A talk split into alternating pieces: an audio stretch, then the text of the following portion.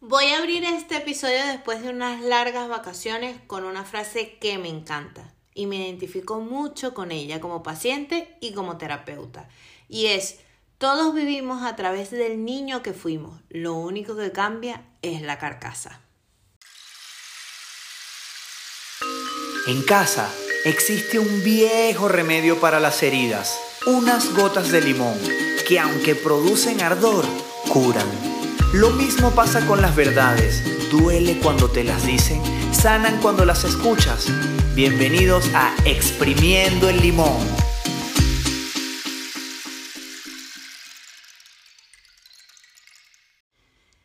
Te preguntarás, ¿cómo es posible esto?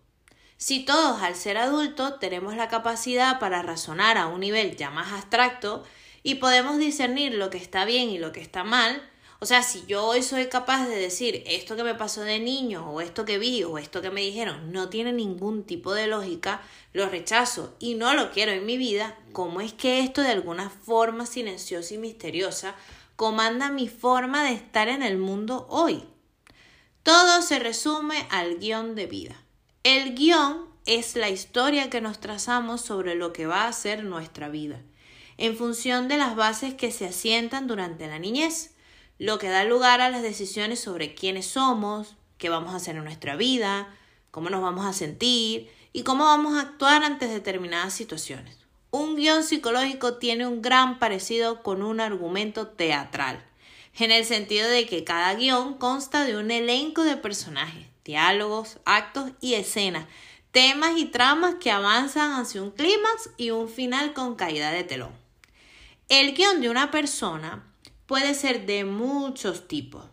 Puede parecer un melodrama cursi, una aventura de acción, una película de terror, una historia de amor o una obra que aburre a actores y espectadores. Así, los diferentes dramas pueden conllevar distintos grados de constructividad, destructividad o improductividad. Tomar conciencia del guion es el primer paso para salir de él.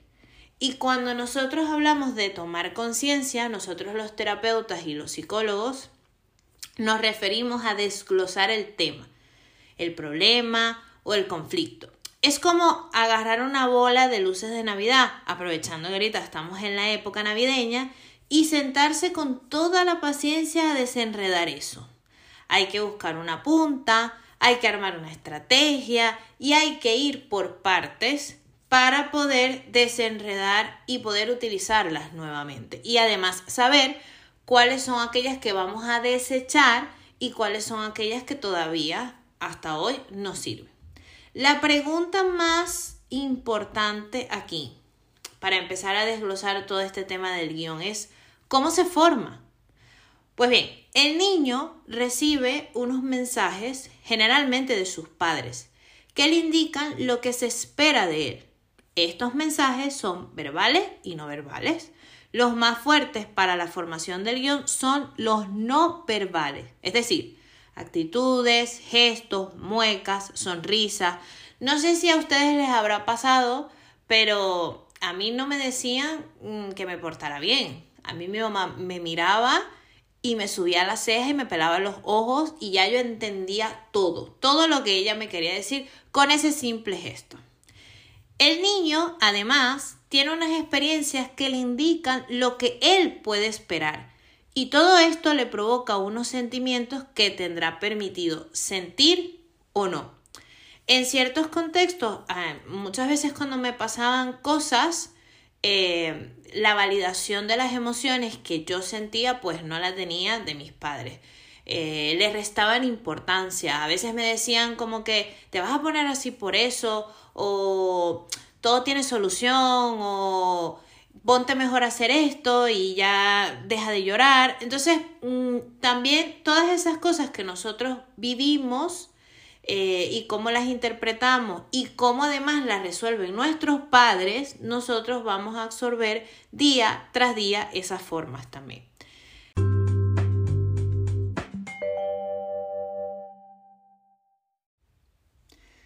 Con todo lo anterior, el niño toma una decisión sobre sí mismo, sobre los demás y sobre lo que hará. La decisión da lugar a unas creencias en el niño sobre lo que él es, es decir, cariñoso, bueno, malo, tonto, listo, astuto, capaz o incapaz. Estas creencias también las creará en torno a los demás, es decir, él va recolectando su interpretación de las experiencias que vive, los mensajes inconscientes que le mandan sus padres y él poco a poco va tejiendo su imagen de sí mismo, de las personas que lo rodean y del mundo. Específicamente, estos mensajes reciben el nombre de mandatos. El objetivo de estos mandatos es que tú seas todo lo contrario a un niño sano mentalmente. Es decir, que al decidir eh, seguirlo siendo adulto, produzcan una limitación en cualquier área de la personalidad o incluso una limitación con respecto a las relaciones interpersonales que formas día a día. Y bueno, y así estamos eh, adultos neuróticos en el mundo. Quiero decir y quiero aclarar también que estos mandatos eh, también son inconscientes para nuestros padres, porque eso fue lo que ellos recibieron.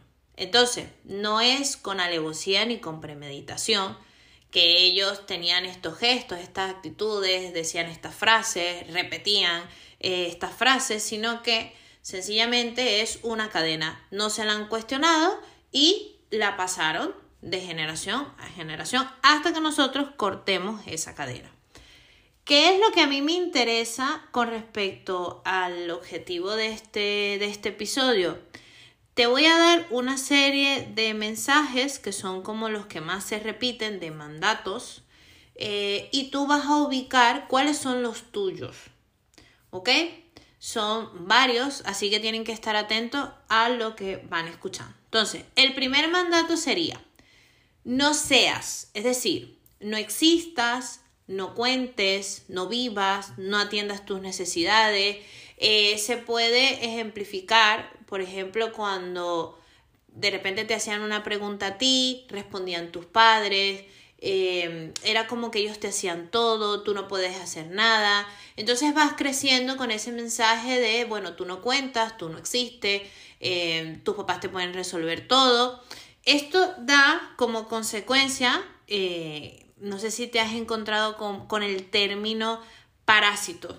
O sea, es como si fueses un, un adulto parásito. Eh, el segundo es no seas tú.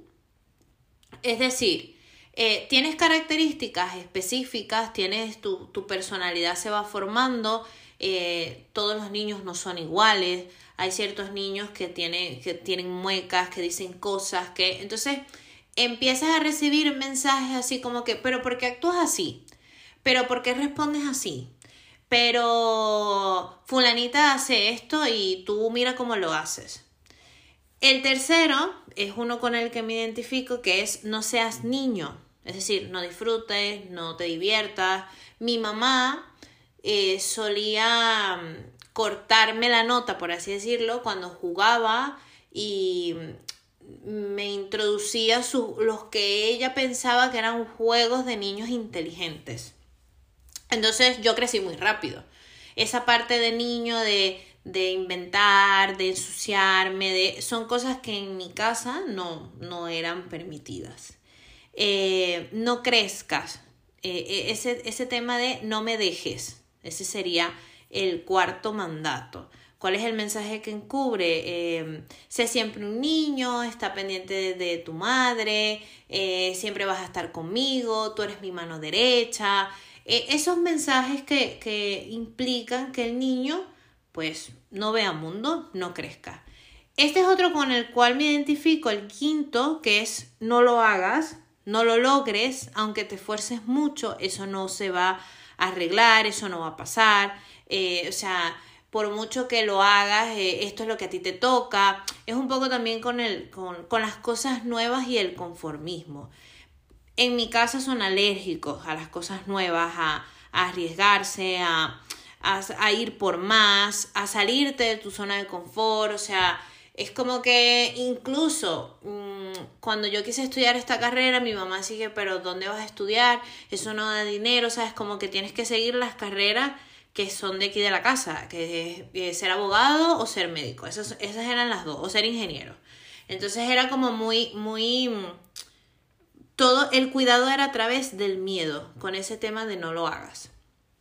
Este es otro con lo que me identifico, el sexto, que es no seas importante, no triunfes, no destaques, no satisfagas tus deseos. Eh, porque bueno, uno no puede ostentar esas cosas porque hay gente que la está pasando mal, entonces tú no puedes mostrar tu felicidad, o sea, eh, o, mostrar tus logros, o tienes que ser humilde, hay que ser humilde, muy humilde, eh, tienes que, que, ir, sabes, como que siempre pensando en cómo se va a sentir el otro, entonces no hay que ser arrogante. Eh, ese, ese eran como, como los mensajes, no eran directamente hacia mí, pero sí era la forma, por ejemplo, de mi mamá de estar en su trabajo.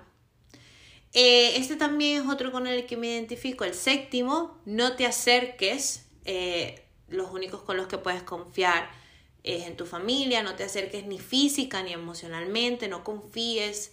Em, Sabes, como que siempre hay... Pon una barrera, pon una pared con el otro, tú te puedes acercar, pero no crees, no, no puedes crear vínculos profundos porque el otro te va a joder, el otro te va a hacer daño. Eh, el octavo de no pertenezcas eh, es como que el, mensaje que se esconde ahí es solo estás mejor. Eh, no, no, tengas ese sentido de pertenencia, entonces eso también nos lleva a ser adultos evitativos, y que no les gusta el, que no les gusta el compromiso, que no les gusta, sabes, como ese tema de, de, estar mucho tiempo con la gente. Eh, o sea, es como que eso de estar en manada, no, nada que ver. El, el noveno es eh, no pienses, eso quiere decir, o, o, se orienta en no pienses lo que tú piensas, o sea, es como invalidarte, sino que Piensa y presta atención a lo que yo te estoy diciendo, que yo soy la que tengo la razón, tú no tienes derecho a reflexionar, eh, ¿sabes? Es como que yo soy, yo soy tu cerebro prácticamente, o sea, los mensajes son como que tú no eres tan inteligente, eh, tú no puedes reflexionar de esa manera, tú no tienes derecho a eso, eh, tú tienes que hacer esto, tu mamá sabe más que tú, eh, tu papá sabe cómo son las cosas, tú no sabes, o sea, y es como que, y si nunca vas a saber, entonces ese, ese mandato está orientado a, a que no hagas esto. Y el último, el décimo, que sería no pienses, no, no sientas perdón, que sería orientado a las emociones. No sientas rabia, no sientas tristeza, eso no sirve para nada. No sientas miedo, que eso es de débiles. Eh, por ejemplo, en mi casa el tema de llorar, o sea, estaba mal visto porque eso no solucionaba absolutamente nada. Entonces, esto te va a tomar un tiempo hacerlo. Te recomiendo que lo hagas en un momento de calma, en un momento de intimidad y en un momento en el que te quieras conectar con tu sinceridad porque es muy importante para que hagas este, este ejercicio y va a ser determinante para la última parte. Estamos en la última parte del episodio y esta es la parte más crucial. Luego de tener mi lista de mandatos, los vamos a ubicar ahora en categorías y esas categorías nos van a dar luz de nuestra forma de estar en el mundo. Cuando yo hice esta actividad, cuando yo hice este ejercicio potente, eh, mis mandatos eran no seas niño, no lo hagas eh, y no sientas. Esos son como los tres que más se repiten. No te preocupes si tienes uno solo o no te preocupes si tienes todos porque al final yo estoy segura que en cierta medida he tenido todos, lo que pasa es que los que recuerdo ahora o los más impactantes para mí eran, e, son estos. Entonces, nosotros al final sabemos cuál tenemos más, cuál tenemos menos, pero no te preocupes si tienes uno o no te preocupes si tienes todos, no pasa nada. Lo importante aquí es que tú puedas eh, colocarlos en la categoría que es y que sepas cuál es tu forma de estar en el mundo. Entonces, con estos tres, estos tres mandatos, yo me ubico en la categoría aguanta o sé fuerte. Entonces, para que me quieran los demás, debo de hacerlo sin pedir ayuda. La vida es muy dura y para sobrevivir hay que ser fuertes. Las personas con este impulsor no se suelen atrever a mostrar su vulnerabilidad y por lo tanto se manifestarán como duras y fuertes, tanto con ellos mismos como con los demás. Les cuesta pedir ayuda o darse cuenta de que la necesitan y sobre todo demostrar sus emociones. Eh, algo así como que yo voy por el mundo tratando de ser la mujer maravilla. Otro de las categorías que se repite mucho eh, o que yo veo mucho con mis pacientes, sobre todo en la parte femenina, es complace. Entonces, eh, ¿qué, suele, ¿qué mandato suele tener esta categoría? no seas importante, ¿ok? O sea, que te anula totalmente y también no lo hagas, ¿sabes? Es como que la idea es ponerte pequeñita, ponerte insegura. Entonces, en esta categoría, ¿qué es lo que vemos? Si no complazco a los demás, no me van a querer. Por lo tanto, la persona con este impulsor suele ocultar sus propias necesidades para enfocarse con las de las otras personas. Será mucho más importante lo que piensen los demás sobre ella le cuesta hacer o expresar lo que quiere o considera oportuno si no recibe antes la aprobación por miedo a equivocarse. Otra categoría eh, que también mm, yo tengo de eso es ser perfecto. Si no lo hago perfecto a la primera, no me van a querer, por lo tanto no puedo equivocarme ni siquiera un poco. Si no lo hago completamente bien, entonces mejor no hacerlo. Las personas con este impulsor dedicarán mucho tiempo a buscar la perfección. Puede ser habitual que no se sientan satisfechos con la situación presente porque siempre habrá algo o alguien mejor. Por lo tanto, podemos estar hablando de personas perfeccionistas con elevada insatisfacción tanto con ellas mismas como con los demás, llegando a poder mostrarse intolerantes con todo. Les puede costar reconocer sus errores y valorar lo que los otros hacen bien. Cuando le niegas el derecho a un niño de ser niño, prácticamente lo llevas también a esto, porque quieres que sea que haga las cosas bien, que, abandone su etapa y actúe como una persona adulta, eh, que no pierda el tiempo en tonterías, que, no dedique tiempo a él, sino al hacer, porque el hacer da prestigio, da poder sobre los demás. Eh, y también está los otras, las otras dos categorías que faltan, que sería esfuérzate y date prisa. En esfuérzate están los que vivimos como, como una sensación de si no me esfuerzo lo suficiente no me van a querer. Por lo tanto, la persona adopta una postura de permanente esfuerzo, como si lo que no costara no fuera valioso o no mereciera la pena. Debe aspirar a algo mejor, no conformarse con mediocridades. Se suele plantear objetivos muy lejanos y complejos por los que esforzarse eh, y que muy probablemente nunca alcanzará en su totalidad. O sea, es como una búsqueda, es como una carrera siempre. O sea, es como que siempre está cansado, eh, pero siempre igual todo lo complica, todo lo hace como imposible de lograr. Eh, no es porque no pueda, sino porque no dan los tiempos, no, no mira la situación que está en la actualidad. Entonces, eso tiene que ver con el mandato de no lo hagas, ¿sabes? Como que, y no seas importante también.